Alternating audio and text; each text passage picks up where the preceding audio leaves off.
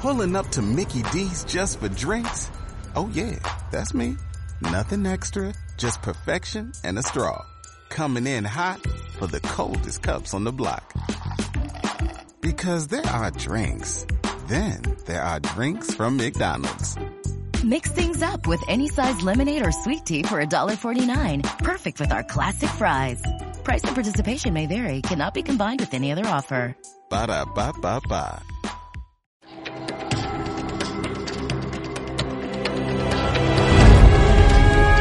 Apaga la luz. ¿Crees que estás solo? Entra en un mundo donde movemos el misterio con normalidad. Vive el misterio con nosotros. Ayúdanos a buscar respuestas. Un programa escrito y dirigido por Yolanda García Mena y José Antonio Roldán Sánchez. En la búsqueda.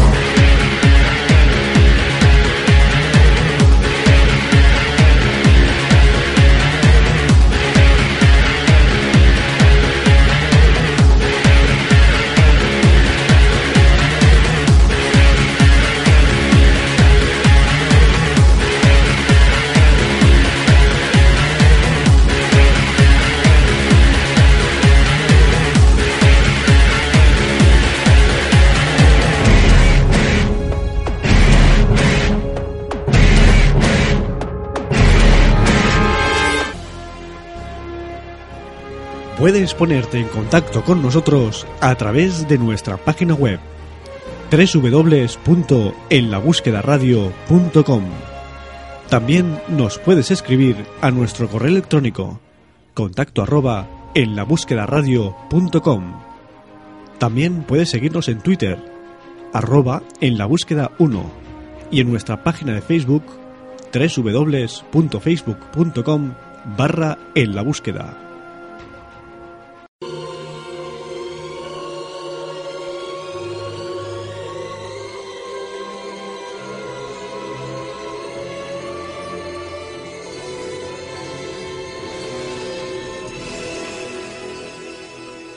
Y vamos a hablar ya con Moisés Bailón, director del programa radiofónico granadino La Puerta de, del Más Allá, que se puede escuchar eh, cada viernes en Onda Paraíso. Muy buenas, Moisés.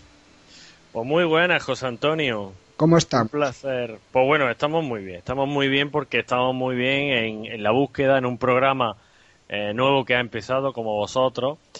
Y, y bueno, eh, encantado de que tu, o sea, los amigos oyentes de este programa nos escuchen, me escuchen y, y bueno, y, y, me escuchéis todos. Bueno, pues en todos nos escuchamos, que de eso se trata, que para eso es radio, porque si, si nos estuvieran viendo, Moisés... Ya no sería radio. Eso ya sería un caso paranormal porque hoy es, es, es radio. Pero bueno, sí, sí. estamos aquí todos en, en, una, en, un mismo barco, yendo hacia una misma meta que es el buscar respuestas y ese, esa búsqueda de, de, respuestas un día te llevó a un sitio eh, cerca de, de, Granada, ¿no? Sí, eh, y en busca pues de, de, buscar respuestas sobre, sobre un caso ovni, ¿no? Y explícanos un poco, ponos en situación el porqué del sitio, cómo llegas, un poco la investigación que, que realizas allí, porque tú, eh, aparte de, de, de, presentador y director de, del programa La Puerta del Más Allá, pues también, eh, como nosotros, pues investigas el, sí, sí. Que, temas de, de, lo insólito, ¿no? Efectivamente, José Antonio. Pues mira, desde pequeño ese lugar, ese peñón me, atra me atraía mucho porque era, yo siempre lo comparo, no sé si tú, bueno, te voy a decir una cosa, no sé si tú te acuerdas, qué tontería. Eh, bueno, la gran película de Steven Spielberg, Encuentro en la tercera fase. Y hace poquito estaba en un sitio y estaban, estaban dándola, imagínate. Ajá. Y te hablo de dos días, o sea, todo por algo, ¿no? Sí, sí, sí, sí. Bueno, pues sí, una gran película. Y no sé si tú te acuerdas que había un monte o una montaña que se llamaba eh, la montaña del diablo, uh -huh. que era a donde, digamos, estaba la base para contactar con esos seres de, de otros mundos. Uh -huh. eh, pues es un sitio que me atraía exactamente igual, tiene el mismo feeling. Y no sé por qué yo, mi, instinto, mi olfato me decía de que ahí había algo, de que algo eh, había detrás de ese peñón de la mata. Algo extraño a, nivel del misterio y a nivel de la ufología. Bueno, pues fui, fui indagando por la prensa de la época, de la época de la, sobre todo de la guerra civil, porque como todos sabemos la guerra civil empezó en el año 36 y eh, justamente en el Peñón de la Mata hubo una gran batalla de los republicanos con, con los falangistas. Pero qué casualidad que me encuentro un, una página de, de 1938 concretamente del día 5, del día, perdón, del día 7 de febrero del año 38 del diario ABC. ¿Y qué ponía esa página del diario ABC? Pues bueno, decía que el día 5, informaba que el día 5 de febrero del año 38, justamente sobre las 7 de la madrugada, un batallón de la Brigada 67 pudo observar un objeto volador no identificado en plena batalla. Bien, según comenta este soldado, el objeto se iba acercando sigilosamente hasta donde estaban ellos. Incluso llegó a ponerse justamente encima, encima de donde estaban ellos.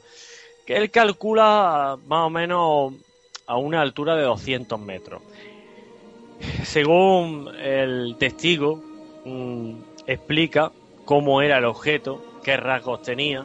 El objeto era metálico, de color plateado, incluso se podía ver unas pequeñas ventanitas. Ese objeto al poco rato, poco a poco, en dirección norte hacia Granada, fue, se fue alejando y comenta el testigo que aunque no hacía ruido, cuando se iba alejando, iba mm, realizando un sonido que era como un zumbido. Eso fue el primer caso eh, conocido y sobre todo recogido por la prensa, por el ABC de la época, de un avistamiento OVNI en el Peñón de la Mata.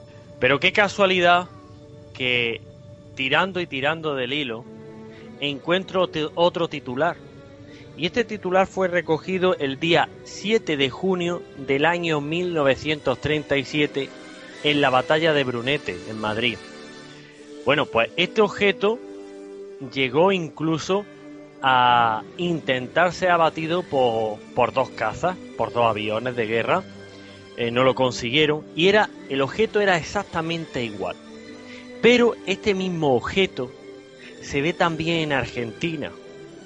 Y este objeto, que es exactamente igual que el que se vio en el Peñón de la Mata, que el que se vio en la batalla de Brunete, corresponde por los famosos, los famosos platillos voladores, como, como dicen la gente del continente americano, platillos voladores, em, en lo que conocemos como los platillos voladores de la Segunda Guerra Mundial, de la Guerra Fría, de esa operación Thule que realizada, que llevó a cabo Adolf Hitler está comentando que, se, que son similares al proyecto Brill que, los nazis llevaron a cabo, ¿no? que según se sabe posteriormente cuando, cuando se vence, los aliados vencen a los nazis, pues parte de esa tecnología pues pasa como no a mano aliada, ¿no?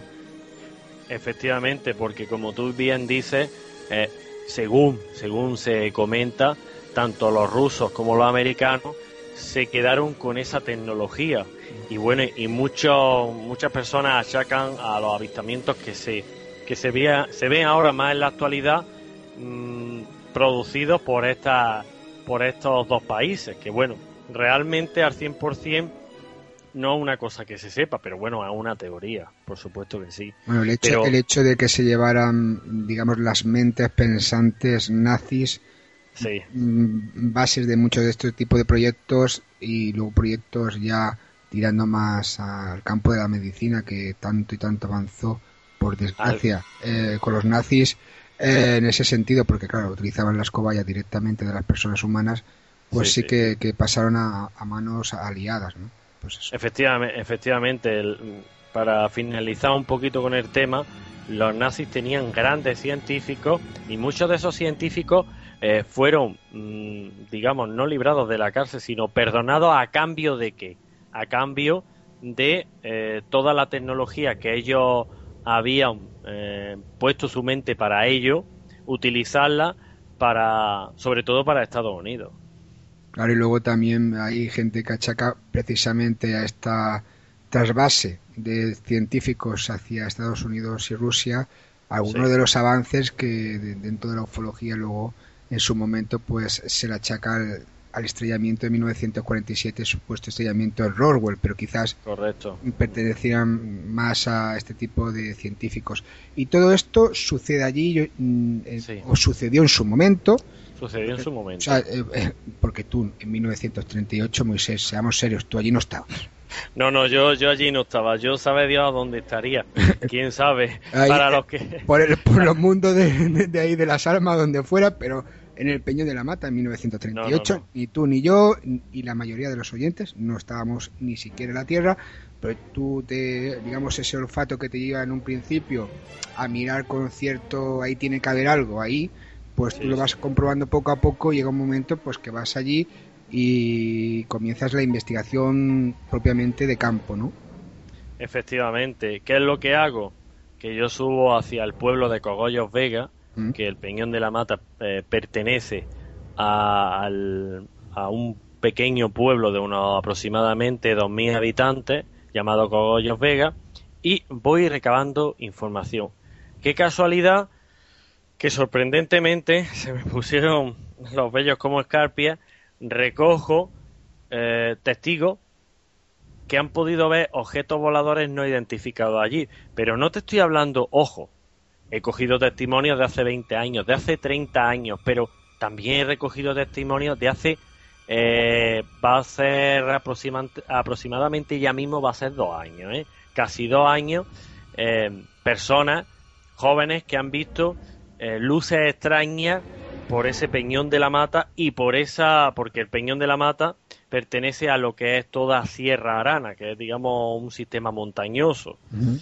Y, y se han he podido recoger eh, varios testimonios de personas que han visto luces extrañas y objetos extraños sobrevolar por ese peñón. ¿Y exactamente lo que ven es lo mismo que se vio en el 36, en el 38 o es algo diferente lo que te comentaba? No, es totalmente diferente, José Antonio, porque sobre todo, ojo, son personas que no se conocen, pero para nada. Incluso son personas, los testimonios, algunos de los testimonios que he podido coger no son ni siquiera de Cogollos Vega, pero han estado por allí. Mm. Y eh, cuadran, cuadran en los testimonios. O sea, por lo que cuentan los testigos, son eh, lo que han podido ver son unas luces extrañas, unas veces de color anaranjado, otras veces de color azul, otras veces de color blanco, volando información.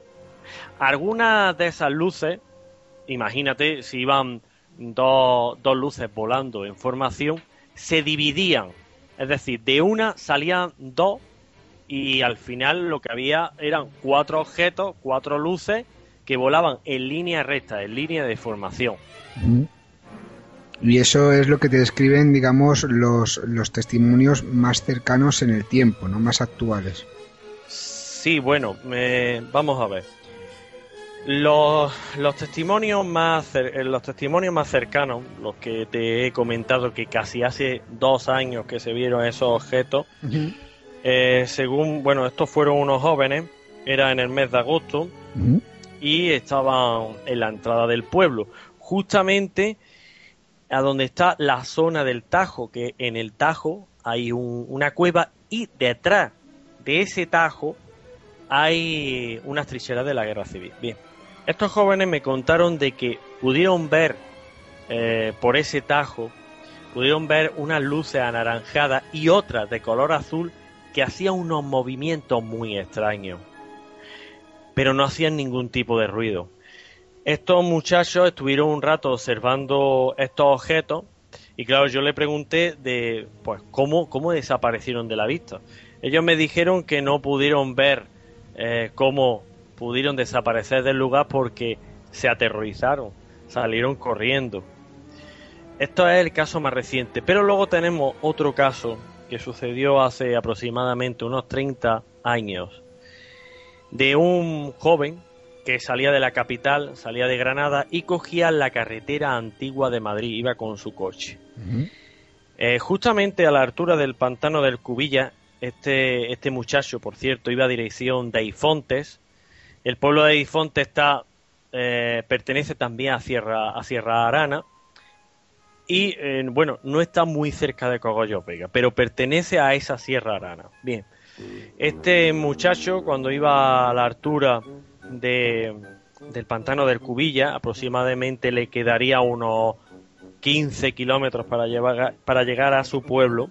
Sobre las 2 de la mañana ve como de repente un gran foco ilumina su coche. Este muchacho asoma la cabeza, ¿no? mira hacia arriba y era, según describe, era una luz muy cegadora, blanca. ¿Qué es lo que hizo? Pues aterrorizado, eh, le dio le dio potencia, le dio gas a su coche y este objeto seguía la velocidad de su vehículo. Justamente a la entrada del pueblo, el objeto desapareció, pero desapareció de una forma eh, muy original. Y fue como si de repente, como si tú tienes una luz encendida y de repente la apagas, total, la apagas. Él no vio que ese objeto poco a poco se iba alejando. No, no, para nada.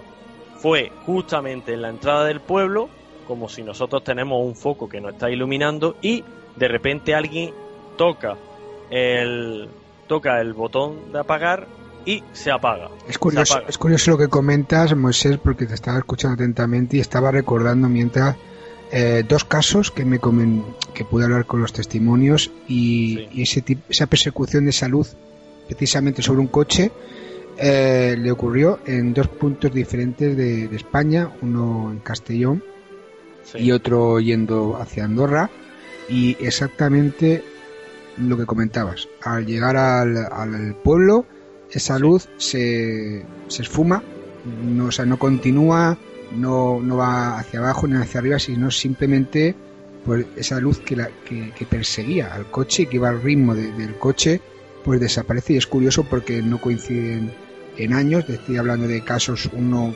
hace tres años y uno quizás un poquito más, eh, y ya ves tú, uno es Camino a Andorra, el que, otro en Castellón y el que tú me comentas, pues aquí en el Peñón de la Mata en Granada, ¿no? Es curioso, ¿no? Como, como hay casos similares, como antes habías comentado, el, primero del 36 y el 38 que encontraron, has encontrado coincidencias con otros eh, ocurridos en Argentina, ¿no?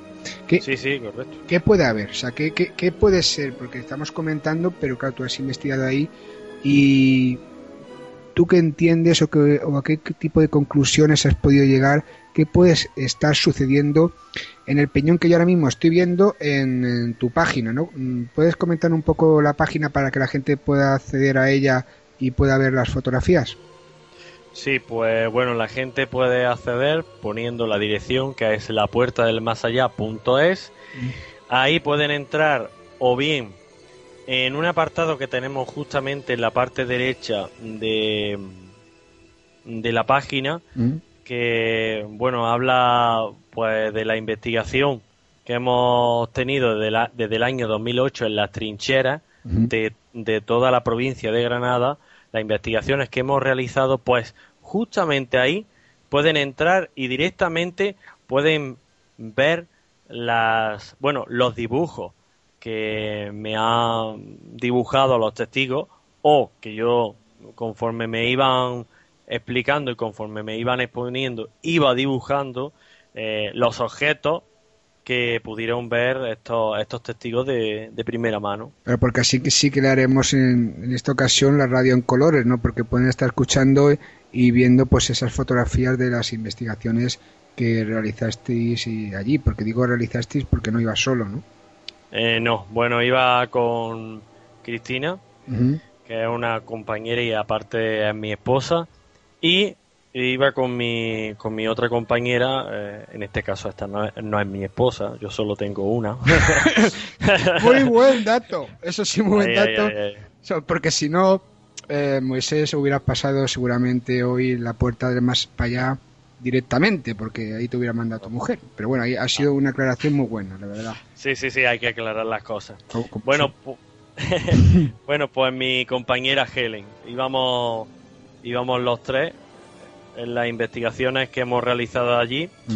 y, y, bueno, normalmente hemos ido los tres. A la hora de recoger los testimonios, solamente he ido yo a, a recoger los testimonios de lo que es en el plano ufológico. Y de ahí me he encargado yo in situ. La gente que esté escuchando, que bueno, que haya pasado por ahí, que conozca el caso y si va a pasar por ahí y si tiene pues algún tipo de dato para darle a Moisés, a Cristina o a, la compañía del programa La Puerta del Más Allá, porque están, es un caso que ahí sigues investigando, pues que se ponga a través de la página o, en el Facebook ponga la puerta del más allá, Moisés Bailón y se ponga en contacto con vosotros, ¿no? que para eso está eh, este tipo de programas como el vuestro, como en la búsqueda, para que entre todos pues vayamos eh, recabando nuevas informaciones y este caso pues siga ahí abierto, ¿no, Moisés? Sí, sí, sí. Sí, pero antes, antes de nada, José Antonio, a mí no, no, se me gusta, no me gustaría que se escapase uno de los testimonios que más me ha impactado. Y además, yo no sé, porque yo sé que a ti te, encanta la ufología, yo te voy a contar un caso de una muchacha, bueno, hoy en día es una mujer, antes era, pues sí, una adolescente. Yo no sé, al contarte este caso, si tú has podido, cuando yo te, te lo comente, has podido recabar un caso similar. Y te explico. Esto sucedió hace aproximadamente unos 25 años, más o menos, ¿no? Esta muchacha vivía con sus padres, esta adolescente vivía con sus padres. La casa tenía planta baja y planta alta. En la planta alta estaban los dormitorios y había una pequeña puerta que daba a una terraza. Bueno, pues según me describe esta testigo, Todas las noches, durante año y medio, escuchaba un zumbido. Todas las noches. Una de esas noches, pues, aunque aterrada, estaba aterrada sobre todo por, esos zumbidos tan extraños, pues pensó en precisamente eso, en, en curiosear a ver de lo que se trataba. Bien, pues una de las noches salió de su cama, salió de su habitación, abrió la puerta de la terraza y se encontró una cúpula que cubría totalmente toda su casa. Esta cúpula describe esta, esta joven eh, que era, o sea, el color de esta cúpula era blanquecina y era la que emitía esos zumbidos. Yo le pregunté si ella en esa cúpula había visto algunos seres extraños o algo. Ella decía que no. Durante año y medio estuvo escuchando esos zumbidos. Había noches que salía y seguía viendo esa cúpula blanquecina que cubría toda su casa. Pero lo más extraño de todo era lo siguiente. Ella le preguntaba a sus padres y a sus dos hermanos si ellos pudieron escuchar alguna de las noches esos zumbidos y ellos dijeron que no, que para nada, que jamás habían escuchado esos zumbidos. Esto duró aproximadamente un año y medio. Y esa casa se encuentra justamente, justamente enfrente del Peñón de la Mata. Vaya, pues sí que es, eh, curioso, ¿no? Ya, ya me estaba intrigando ya el caso de por sí, está diciendo, bueno, y ahora Moisés, ¿por qué me está contando el caso? Que es interesante, pero estamos hablando del Peñón de la Mata, pero ya ahora ya sí que la verdad es que es muy interesante sobre todo por, por ese hecho ¿no? que está que está cerca de, del Peñón y claro tú lo relacionas una cosa con otra. Los avistamientos que se producen en el Peñón con lo que esta chica digamos que hace 25 años que, que pasó eso. Sí sí aproximadamente unos 25 años. O sea para un adolescente que vamos a imaginarnos todos y sobre todo los amigos oyentes que nos están escuchando, que tú escuches cada noche durante año y medio unos zumbidos extraños. Además, me lo describe así. Me decía, mira Moisés, eh, sonaban así, Eran así, como lo estoy describiendo. Mm. Y que salgas de repente a la terraza de tu casa y te veas con tu casa totalmente cubierta por una cúpula blanquecina, pues bueno, la verdad es que es aterrador. A, la vez de espectacular. Y ahora pues está muy en moda también pues hablar de, del ahora, me refiero ahora en la actualidad de hablar del zumbido, eh, que se habla en, general de, en algunos casos, pero fíjate, estamos hablando de un caso de hace 25 años y en relación con el caso Peñón de, la Mata, pero luego has podido seguir hablando con esta chica posteriormente, ¿ha tenido algún tipo de, experiencia en, lo ufológico o en lo paranormal más? Sí, sí, sí. Eh, bueno, tuvo otra segunda experiencia, fue antes, justamente antes de, tener la experiencia esta de la famosa cúpula, eh, me comenta que una noche saliendo con una prima suya de su casa, justamente enfrente del Peñón de la Mata, era, según me comenta, era una noche de verano, una noche muy estrellada, porque bueno, aquello tiene unas vistas espectaculares, vio cuatro luces blancas en formación que se movían eh, hacia la derecha, digamos, dirección Peñón de la Mata, mm, en una línea recta, mm, siguiendo una línea hacia la derecha, dirección Peñón de la Mata. Y eran cuatro luces blancas, redondas, en formación. Dice, y según comenta esta muchacha, que ya es una mujer, que cuando estas luces llegaron hacia el peñón de la mata, de repente desaparecieron. Pues curioso. ¿Y mm, con anterioridad a 1936 se ha podido recoger algún 1938, perdón, José Antonio.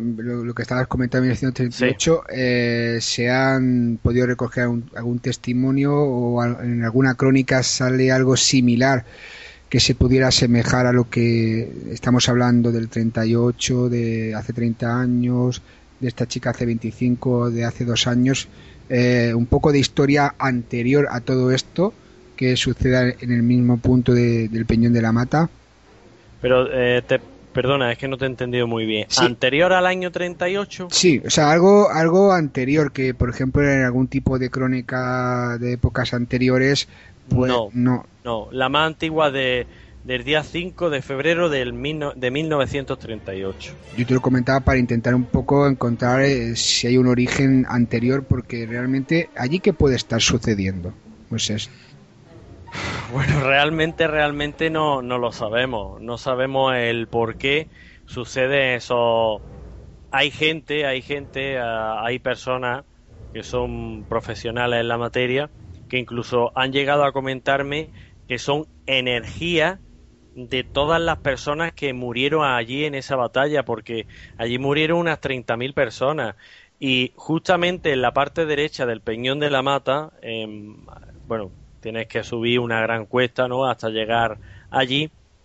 Em, se improvisaron fosas comunes, porque era tan difícil bajar a los fallecidos que justamente allí, allí hacían unas una fosas comunes, unas fosas comunes cercanas hacia donde eh, la persona había fallecido. Y en la parte más alta, en la cresta del Peñón de la Mata, hay eh, una cueva una cueva que va en vertical y allí cogían y a las personas que estaban malheridas, a las personas que iban al final iban a fallecer, los tiraban por ahí, por esa cueva en vertical.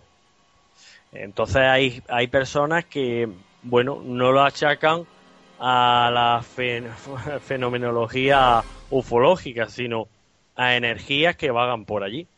Eh, una especie ahí de, de reunión de, de energía que podría ser, pero claro, estamos hablando que las descripciones anteriores hablan de platillos.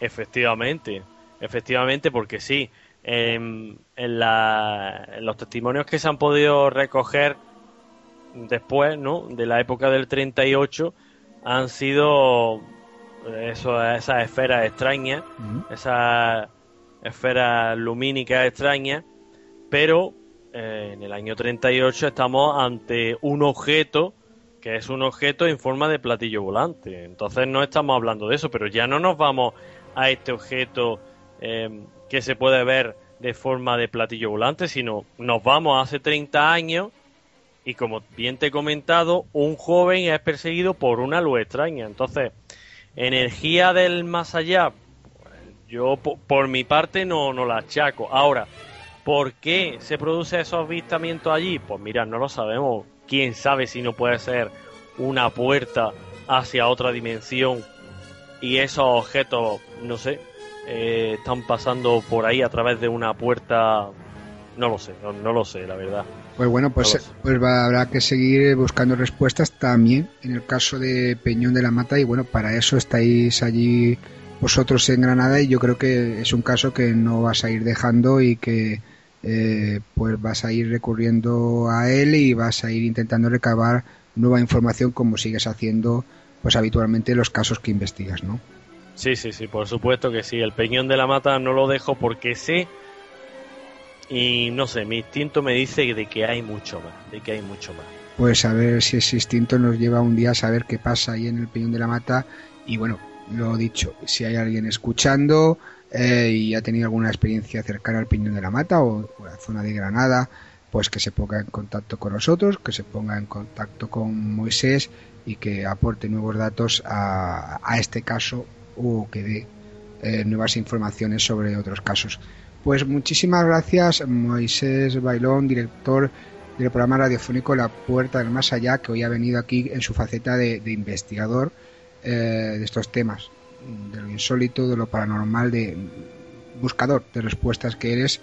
Y nada, te agradecemos esta primera visita a, en la búsqueda. Pues bueno, agradecerte, José Antonio Rordán, que, que bueno, me haya dado esa oportunidad de estar en tu programa, en un programa nuevo, en un programa diferente, porque a mí los, las cosas diferentes, las los programas de televisión o los programas de radio que tengan algo diferente me encantan. Y por eso te doy todo mi apoyo para que en la búsqueda siga buscando respuestas y sobre todo captando oyentes. Captando amigos buscadores, como en este caso ya te hemos captado a ti, bueno, ya te hemos captado hace tiempo, te hemos captado también en la búsqueda de aquí en, este espacio radiofónico. Pues muchísimas gracias Moisés y nos vemos próximamente eh, donde sea, en tu programa, en el mío, en el Peñón de la Mata, pero que estemos donde estemos hablando de misterios. Pues muchas gracias José Antonio, claro que sí, hablando de misterios.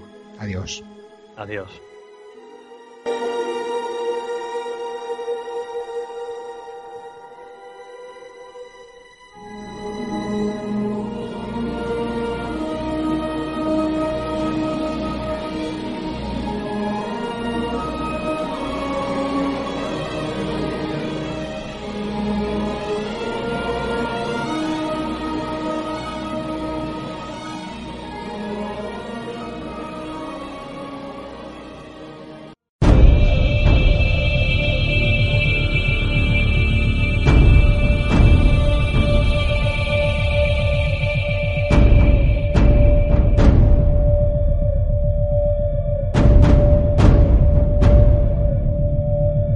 ¿Quieres hablar con nosotros? Entra en nuestra web www.enlabúsquedaradio.com. También nos puedes escribir a nuestro email contacto arroba en Síguenos en Twitter a través de arroba en la búsqueda 1. Facebook, teclea en el buscador en la búsqueda. Habla con Yolanda a través de su sección Respuestas del Más Allá arroba en la búsqueda radio.com. Llámanos, queremos oírte. 645 97 96 99.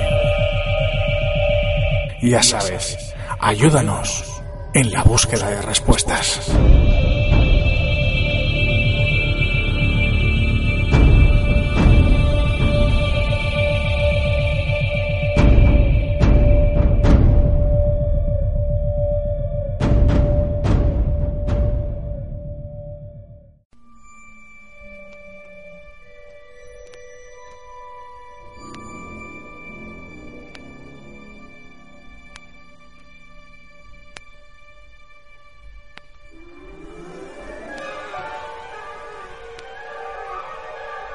Para hablar de todo esto que os hemos comentado en la entradilla de este caso, vamos a tener aquí en la búsqueda a Juan José Suárez, que ya lo tenemos al otro lado de la línea. No iba a decir telefónica, pero bueno, allá en la línea de internet a través de Skype y está concretamente, ¿dónde estás, Juan José, en concreto? Pues en concreto estoy en Albolote. Vamos, vivimos en Albolote, somos un grupo alboloteño de Granada y, aquí estamos pasando un poquito de calor. Hombre, en, el sur ya se sabe, ahí siempre hace mucha calor. Yo he vivido muchísimo tiempo en Córdoba y más o menos el calor de Córdoba, de Sevilla, también de Granada, de, de Jaén ¿no? y toda esa parte del sur. Pero bueno, también tiene sus beneficios, que hay muy buena gente y sobre todo en este caso y lo que os ha traído aquí en la búsqueda a muchos casos de, embarcados dentro de, lo paranormal, porque vosotros, como bien has dicho, sois un grupo de investigación, La Hora del Inframundo, también tenéis un programa de radio. Y bueno, eh, antes de comentarme un poco de, de qué caso me vas a hablar, porque me vas a hablar de un caso que está dentro de, de un libro, que es La Hora del Inframundo, Casas Encantadas, que está escrito porque está escrito por bastante gente, ¿no? Está por Juan José Suárez, que eres tú, por Antonio Suárez, por Pepe Suárez y por María Rodríguez. Y está disponible, ¿dónde está disponible? Pues está disponible eh, a través de, nuestra página web, lahoradelinframundo.com. Ahí ya está el enlace para, para la editorial Bubo, que es una editorial online que nos ha dado la, oportunidad de publicar este libro. En concreto, eh, tenemos a Juan José Suárez aquí, también tenemos por ahí a Pepe Suárez y a María Rodríguez, pero en este caso pues va a ser de portavoz eh, del caso que van a comentar y que han investigado, mm, que se llama el de la cementera, ¿no? que es parte de, ese libro, pero yo quería que me comentaran un caso en específico para que la gente vea un poco la forma que tenéis de trabajar y un poco para que la gente que escucha en la búsqueda, que son amigos buscadores como vosotros, pues comience a conocer vuestra forma de investigar y también conocer que en Granada hay grupos y que en todos los sitios de España pues hay grupos, ¿no? Yo creo que, eso es el fin y la meta que, buscamos con este tipo de entrevistas. Coméntame un poquito de, qué va el caso y por qué eh, vais a investigar a, esa cementera. Pues bien, la, cementera está en el pueblo vecino de, de Atarfe, y a consecuencia de, algunos testimonios de gente que nos ha ido comentando de que allí antiguamente pasaba una vía de tren, eh, murió una niña atropellada, eh, varios accidentes que han ocurrido allí con, varios muertos y aparte ese sitio lo utilizan mucho para, para el paintball, las guerritas estas de, con las pistolas de pintura. Y la gente que allí ha ido, pues nos ha ido comentando de que, de que han visto cosas raras han escuchado como le llamaban por su nombre y cuando han ido a echar mano han cruzado la esquina, han entrado en alguna habitación y allí no había nadie. Entonces pues decidimos de, que sería buena idea de que el grupo pues tuviera allí una investigación en directo que han sido varias. y la verdad, para serte sincero, siempre que vamos allí nos llevamos alguna sorpresa. Siempre se saca algo nuevo, siempre es un sitio bastante cargado de energía. Eh, estoy viendo la fotografía del sitio, que la verdad es que es un sitio impresionante ya por sí. Eh, está abandonado, pero bueno, mm, la fábrica Nuestra Señora de los Dolores, como tú decías, más conocida con el nombre de, la Porla, eh, lo vais a vais allí a investigar, a hacer lo que ahora me vas a comentar, pero en base a esas historias que os comenta que hayan vivido, no por el hecho de que sea bonito y, y esté abandonado, ¿no? Sino porque hay una historia de, gente que comenta que han visto allí eh, sombras o que han visto o sentido algún tipo de energía, ¿no? Sí, sí, la verdad es que sí, hombre, lo normal en estos casos es que, eh, por ejemplo, nosotros trabajamos de la manera que vemos una casa abandonada, un cortijo abandonado, eh, lo inspeccionamos, a ver, porque también tenemos que tener cuidado de que, de que están en ruinas, son sitios que están en ruinas y, hay que tener mucho cuidado. Y a razón de las grabaciones que se saquen o los vídeos que se saquen, pues decimos, oye, aquí pasa algo. Bueno, pues vamos a la gente, preguntamos a ver y poder intentar sacar algún testimonio de lo que ha ocurrido allí. Pero bueno, este, en este caso fue al contrario. Fue que fuimos allí a, a ver lo que, lo que pasaba a consecuencia de, de los testimonios que, que habíamos recogido. Mm. Y bueno, el sitio es, como tú has comentado, con las fotos que, que te he proporcionado, eso es para verlo por dentro, porque es que eso es un pasa, pasadizo por debajo, es, eh, está cargado de pasadizo, ¿eh? Es, es impresionante. Y pudisteis ir allí, como me habéis dicho varias veces, y dentro de, de lo insólito, de lo paranormal, de lo misterioso, ¿qué se puede encontrar en, en la porla? Pues en la porla se puede encontrar de presencia de todo tipo, ¿eh? Eh, tanto con maldad, eh, benignas.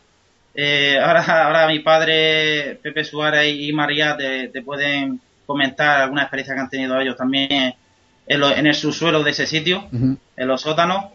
Y, y hay una, unas presencias, pero bastante dañinas, ¿eh? Es decir, que, han llegado a agredirnos. es decir que, que pasa el caso de que os lo comentan, vosotros vais allí a comprobar lo que sucede y hay momentos pues que sí que sois investigadores, pero también pasáis a ser testigos de, de hechos que pasan allí, ¿no? Sí, sí. Testigos y, y ya te digo, y víctimas de, de agresiones también. Pues bueno, si quieres eh, comentarme tú, como, como decías eh, tu padre Pepe Suárez o María Rodríguez, algo de lo que allí le sucedió, pues, pues adelante, que la gente escuche eh, los testimonios de, de vuestras experiencias, ¿no? Pues ya en este caso más en el testimonio de, de, de testigo de- del hecho eh, insólito, ¿no? Sí, sí. Te va a comentar entonces mi padre una de sus experiencias allí vividas. Pues ya te digo, son muchos, muchas veces las que se han ido a ese sitio y, y muchas experiencias vividas. Pues bueno, pues adelante, que Pepe se ponga al micro y que hablemos con él. Bueno, pues, pues experiencias allí hay bastante porque entidades hay, como ha dicho Juanjo, ha comentado Juanjo, hay buenas, hay malas y hay bastante malas. Pero eso cómo se sabe, Pepe. Muy buenas, o sea, Pues- sobre todo muy buenas y gracias por unirte en la búsqueda de respuestas. ¿Eso cómo se sabe? Pues mira, se sabe porque nosotros, por ejemplo, Juanjo y María son los medios que llevamos, son, son sensibles los dos. Y entonces, pues se sabe que son buenos o son malos porque nos agreden. Por ejemplo, a Juanjo pues le han pegado. A María han intentado ahogarla. eh, quitarse la ropa, la María casi ponerse desnuda porque le estorbaba todo. Le estaban arañando, le estaban, le estaban pegando. Y, y en fin, a mí, pues, por ejemplo, ir con la linterna, pegarme un golpe en la mano y tirarme la linterna para abajo. Eh, la linterna, tú sabes que, que va enroscada donde va la bombilla. Bueno, pues eso, desenroscarse y, y, y, y caerse al suelo. Y pegarte, como ya te he dicho, tirarte de los pantalones, eh, pegarte una patada. Y estos hechos, Entonces- y estos hechos, Pepe, la gente que, que habíais podido entrevistar antes, comentaban estos hechos así tan, tan fuertes, porque ahora te, preguntaré más cosas, pero, pero esto en concreto, mm, ¿comentaban algún tipo de, de experiencia así? Porque son muy fuertes, Mm. la verdad. Pues, pues no, ahora lo que sí te voy a decir, José Antonio, es que nosotros, o sea, el grupo, pues a todos los oyentes que, que hay cada viernes con nosotros en la radio, en el chat bien metido, nosotros los invitamos para que vengan con nosotros, para que vean que ahí no hay engaño ninguno. O sea que estos oyentes, pues a veces vienen con nosotros y presencian pues todo lo que pasa ahí, o sea, para que vean que nosotros no engañamos, que aquí no hay mentira ninguna, que lo que sale, sale, y, y, y ellos mismos pues están presenciando pues los casos estos de cómo a lo mejor le tiran del pantalón o cómo le tiran del pelo cosas fuertes Eh, yo una de las experiencias que tuve allí José Antonio bastante fuerte pues comunicamos con una niña em, Antonio Suárez. Le dice a la niña si está aquí con nosotros al venir porque teníamos una, una higuera delante al que se mueve una rama, entonces la rama yo me parece que Juanjo metió el vídeo ese. Sí, está, está Está metido. Entonces, ¿cómo, cómo la rama se viene hacia nosotros? Yo soy una persona que, aunque esté feo decirlo, soy muy bruto, no me no tengo miedo, fin, que, que... Y yo aquella noche, hablando malamente, me acojoné, porque veía cómo la rama casi me daba en la cara. Viento no hacía ninguno, no hacía porque teníamos un muro de atrás y la higuera no hacía viento y, y como Antonio le dice, si eres tú quien está, quien está, quien está moviendo la rama, al que se vaya para atrás. Y lentamente, como se ve la rama, ir para atrás. Entonces yo aquella noche, pues la verdad de la experiencia, pues ya pensando en que había una niña allí y viendo la rama como, como venía hacia nosotros, pues la verdad me, me entró escalofrío, pero bastante. Bueno, vamos a, vamos a situarnos un poquito, eh, Pepe, perdona. Eh, esto sucede más o menos eh, porque el libro, yo tengo aquí el, la parte del capítulo que, que, aparece en la cementera. El libro aparece sobre el 2008. Estos sucesos que me comentas, cuando se dan, cuando comienzan a darse y continúan, no continúan. Bueno, pues esto de la higuera fue en el, en el 2011, ¿no? En el 2010. O en el 2010. En el 2010, sí. En el 2010, sí. En el 2010, pues sí. Fue, fue esto de la higuera, de, de lo que nos ocurrió, que ya te he dicho, esto fue impactante. Vamos, esto es...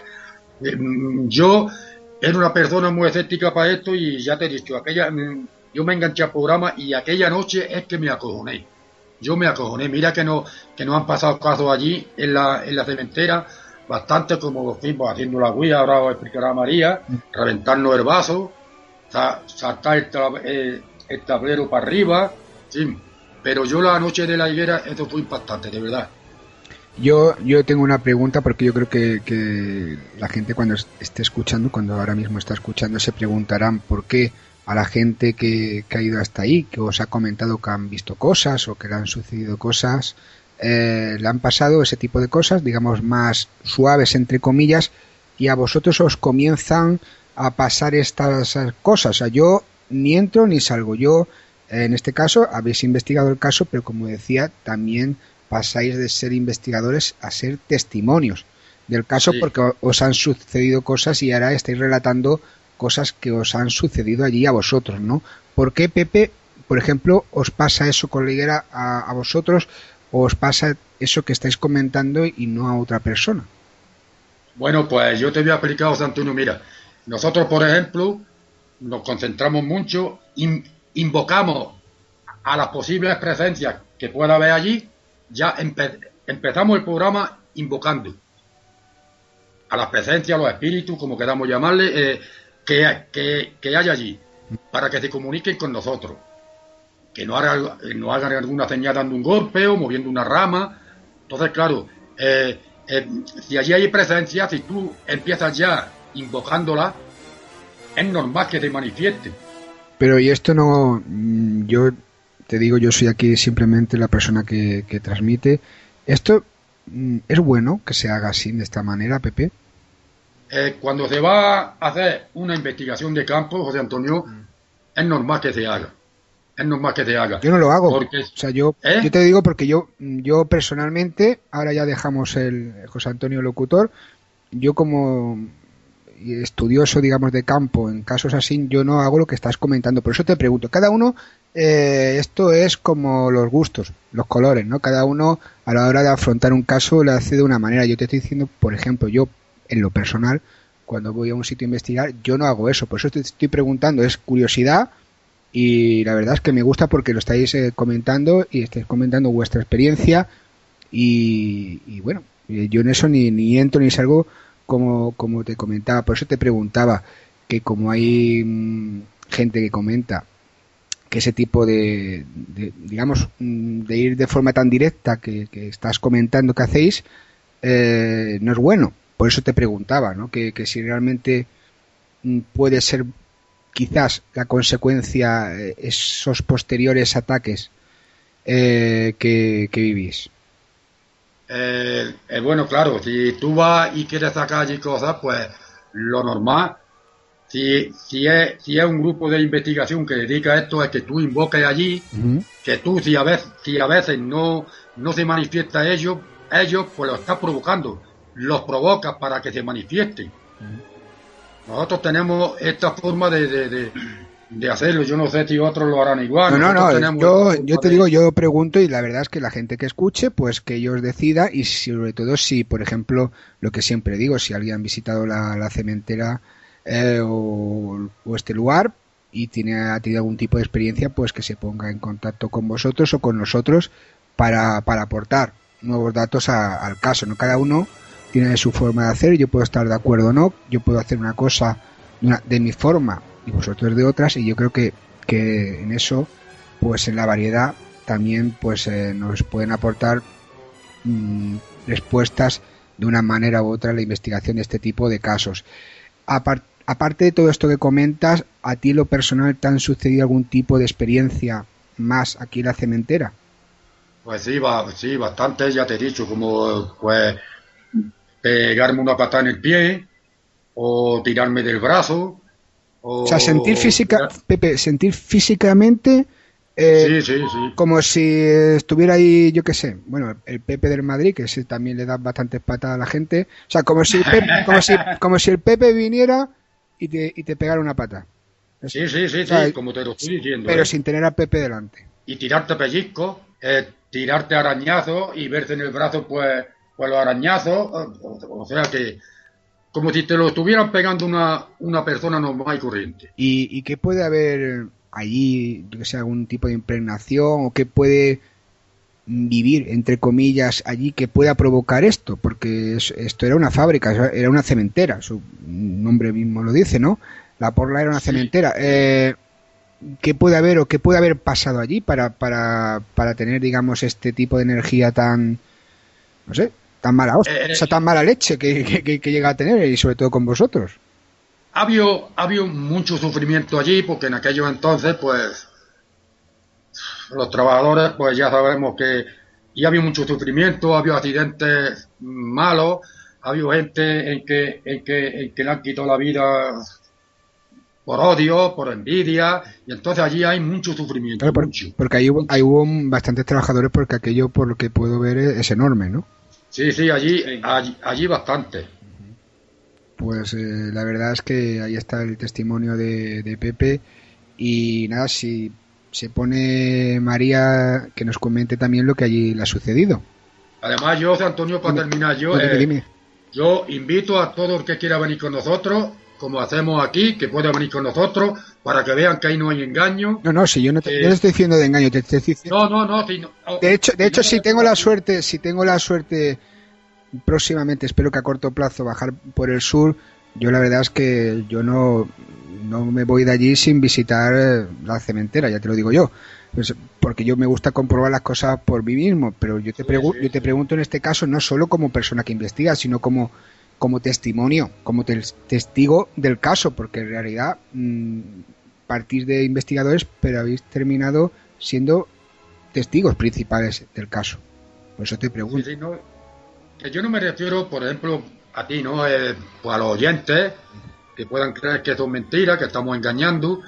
Y ya te he dicho que nosotros, pues a todos los oyentes que hay, que hay bastantes, muchísimos, pues raro es el viernes que no viene alguno con nosotros para presenciar pues las investigaciones que hacemos de que ahí no hay engaño ninguno. Pero hay, y como nosotros, ¿eh? Pero a ellos, algún oyente de los que van allí, y que yo sé que van allí con vosotros, como tú dices de verdad, eh, ¿le ha sucedido algo tan fuerte como os ha sucedido a vosotros? Sí, sí yo recuerdo un oyente, eh, Juan Carlos, que una persona bastante escéptica, antes de venir con nosotros, Y me refiero antes porque ese muchacho acabó a mitad del programa eh, en el coche llorando. Llorando y pegando pataletas en el suelo, revolcado. Eh, María fue también testigo directa de, es que parecía que estaba de cómo ¿eh? se puso el muchacho. Es que parecía que estaba como poseído. ¿Pero qué le, pero qué, qué, le pasó a Juan Carlos? Pues empezó a decir que, que veía una niña, ¿no? Que veía una niña, que iban a por él, que lo estaban atacando, que lo estaban tocando y te estoy hablando de una persona totalmente escéptica. O sea, que si a lo mejor fuera así otra persona que puede hablar de su gestión, ¿no? Puede hablar de... Pero una persona escéptica eh, y terminar como terminó, eh, nos chocó un poquito, ¿sabes? Y de la gente que ha ido allí, solo Juan Carlos ha tenido, digamos, esta reacción similar a, a la que vosotros habéis sufrido o algún otro oyente eh, ha tenido algún tipo de experiencia similar. No, ha habido, ha habido varios oyentes, a lo mejor no tan fuertes como, como esta, pero que han notado como, por ejemplo, un pequeño empujoncito o algo tirándole de la ropa. ¿sabes? O sea, que ya vio, ya te digo, nosotros tenemos la costumbre de, de, de decir a los oyentes eso, de que, de que se vengan con nosotros si quieren comprobar eh, que ahí no, no se hace guion, no se hace nada y que todo va en función a cómo, a cómo sale. Bueno, yo sobre todo, Juanjo, lo, lo que sí que diría a la gente que quiera ir, que como siempre digo, que pueden ir, que hagan lo que quieran, eh, pero viendo las fotografías y los comentarios que estoy haciendo y bueno, lo que he podido leer de esa información que, que me has pasado, bastante este- extensa sobre el caso, que tengan mucho cuidado, ¿no? Porque Sí. es, es un sitio bastante peligroso ya de por sí. Fuera de, de lo que estemos hablando de posible paranormal, eh, en el aquí, el ahora, en lo físico, en lo cotidiano, eh, es bastante peligroso. Sí, es bastante peligroso. Es, es lo que estábamos comentando antes. Nosotros empezamos a hacer la investigación de, de este modo, más que nada también porque hace- hacemos el programa de radio, tenemos dos horas, nada más. Eh, tú muy bien sabes lo que es la radio. Sí. Y en dos horas tenemos que conseguir sacar el máximo rendimiento posible a, a lo que allí hay. Luego sí, luego por ejemplo, a lo mejor hemos quedado muchas veces sábados, domingos que vamos a otros sitios, como por ejemplo Sanatorio de la Alfaguara, abandonado, y sí, ya vas con más tranquilidad. Vas con la tranquilidad de decir, bueno, voy a dejar aquí la grabadora, voy a hacer una ronda de preguntas, y pero claro, en, lo que- en dos horas de radio tienes que ir a saco.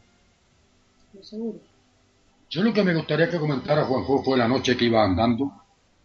Sí, Eh, eh, eh. te puedo comentar si quieres, José Antonio, también una, una experiencia que tuve. Me comenta lo que quiera. Lo importante es que la gente que esté escuchando escuche la mayor información sobre el caso de la porla de esta cementera y en este caso vosotros que habéis investigado y no solo sois en este caso investigadores, sino también sois testigos, pues os explayéis que para eso estáis aquí en la búsqueda.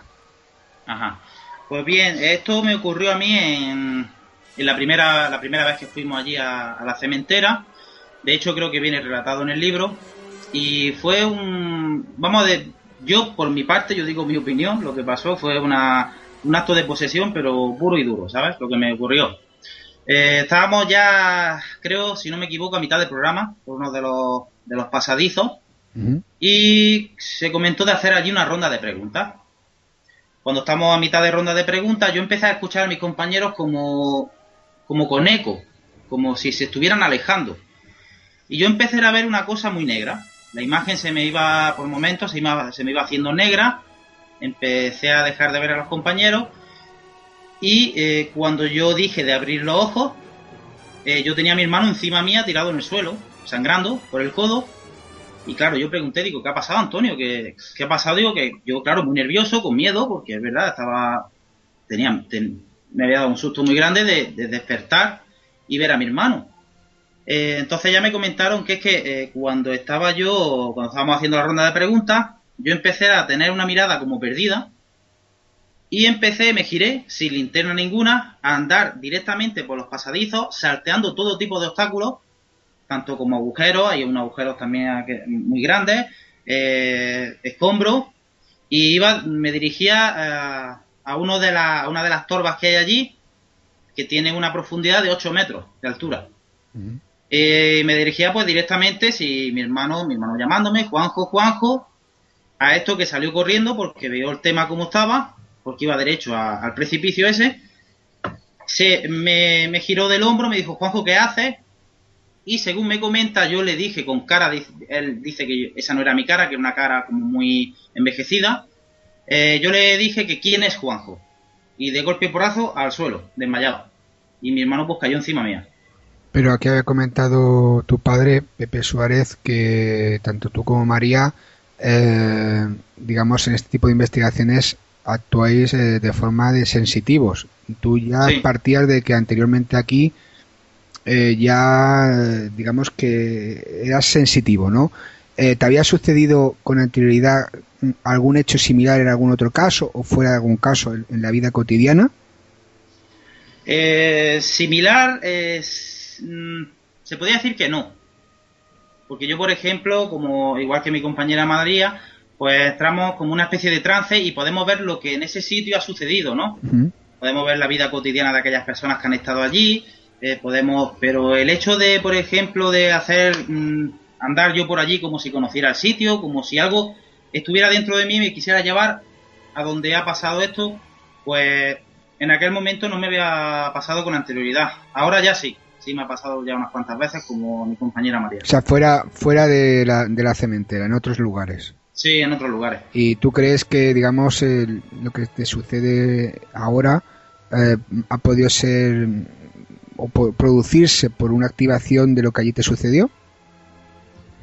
¿O no? Pues no sé qué decirte. Es que como a mí mucha gente me pregunta que el por qué tú sí y yo no, digo, "Pff, no lo sé. No sé explicar esa, esa capacidad.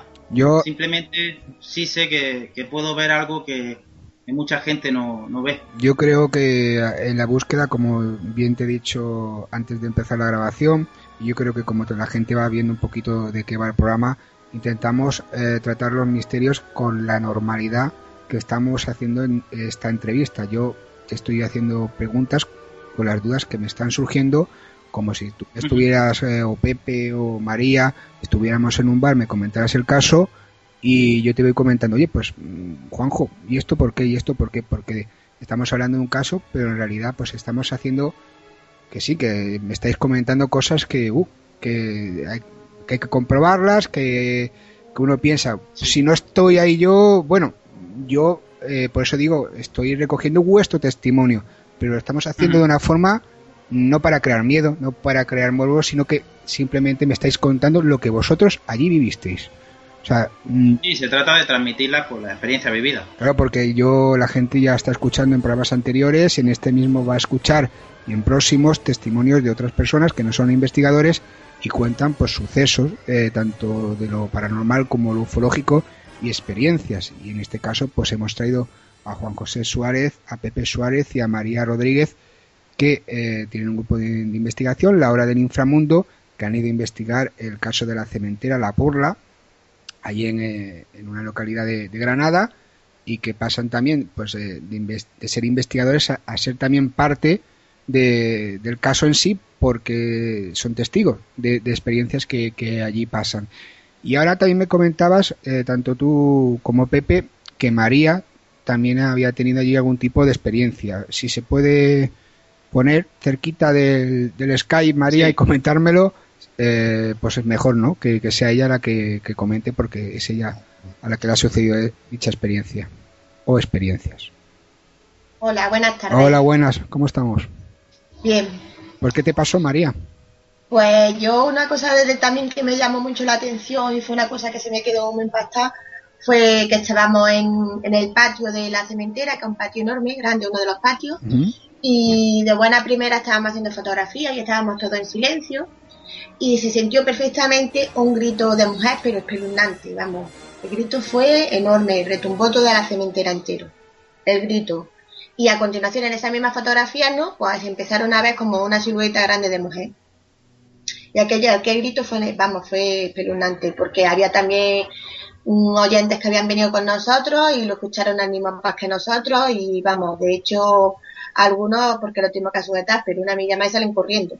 De la... Que fue, fue el grito, fue espeluznante. Y también me comentaba Pepe que te pasó también, que me- no sé si ha sido Pepe o Juanjo, eh, que me comentaba de que te intentaron ahogar.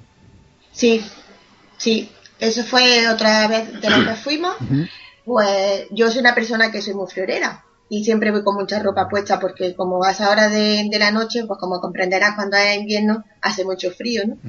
Y de pronto sentí una calor enorme, como me apretara la garganta, el pecho, empecé a que me costaba trabajo respirar y como si me quemara el cuerpo por dentro, pero quemándome, quemándome, de hecho que yo me lié a quitarme el chaquetón, la sudadera, el saquito, vamos, el otro saquito de manga corta ya no me lo quité por fatiga, pero era una calor, los coloretes en la cara, la temperatura era ardiendo, fue una, fue una calor impresionante Y, y luego tirones de pelo y, y empujones, pellizcos. y siempre, claro, lo que te, lo que comentaba Pepe, siempre de, de- de algo que no, que no veíais, ¿no? O sea, que no has visto. O sea, te- a ti te ha sucedido todo eso que me comentas, pero tú no has visto Sí. nunca a nadie que te lo hiciera. Eh, Hombre, de luego después sí vimos una persona que por lo que nos dio a entender luego después es que la habían torturado y la habían, la habían como torturado con fuego, ¿no? o sea, una persona, visteis un...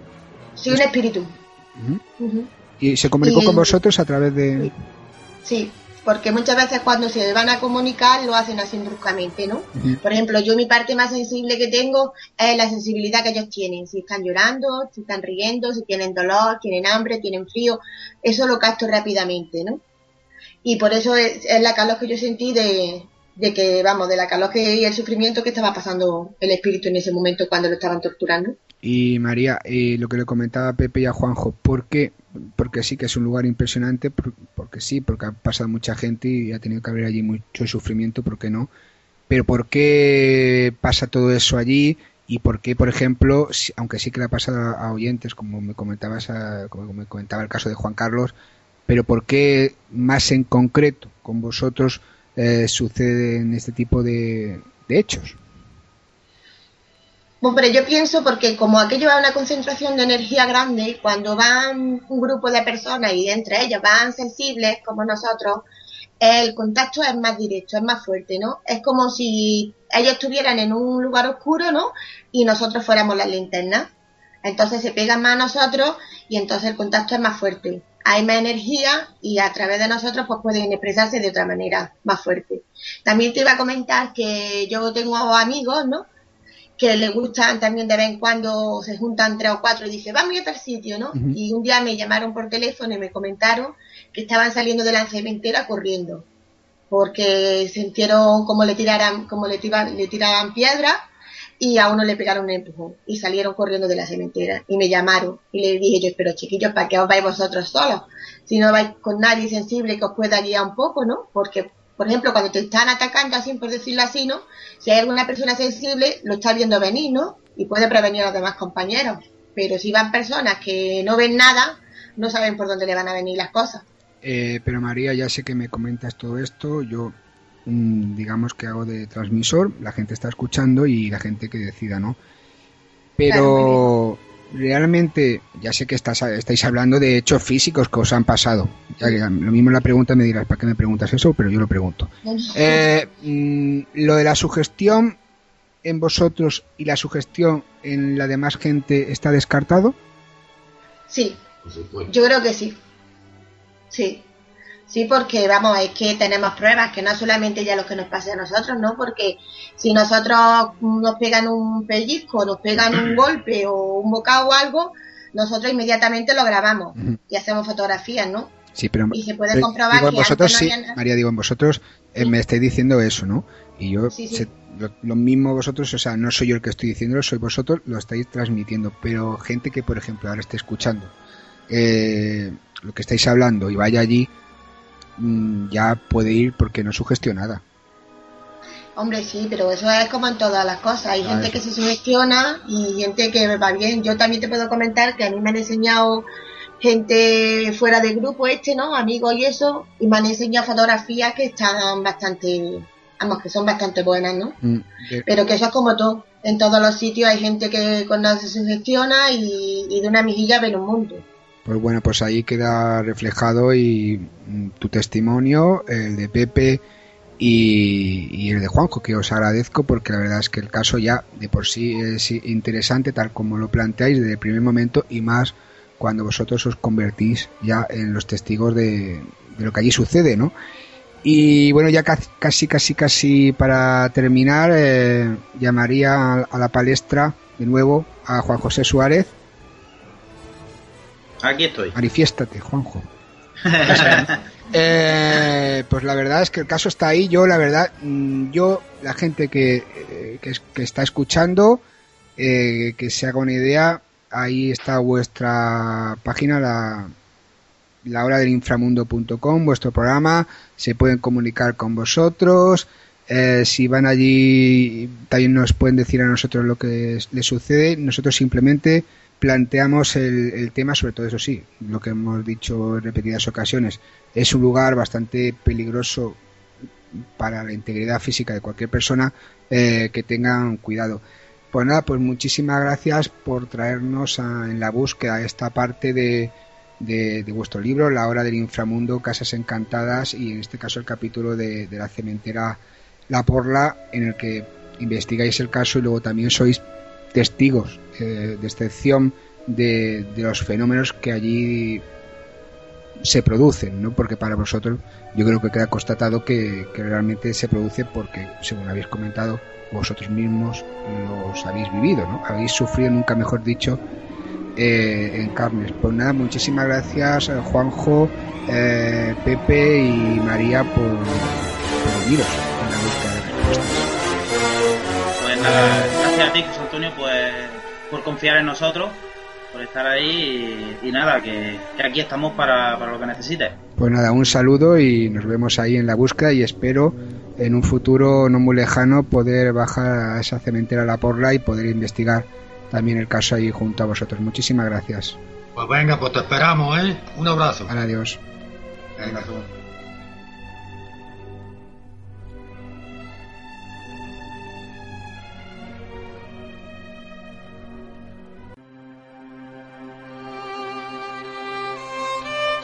La verdad puede ser la suma de varias verdades, pero la mentira y el fraude nunca sumarán una verdad.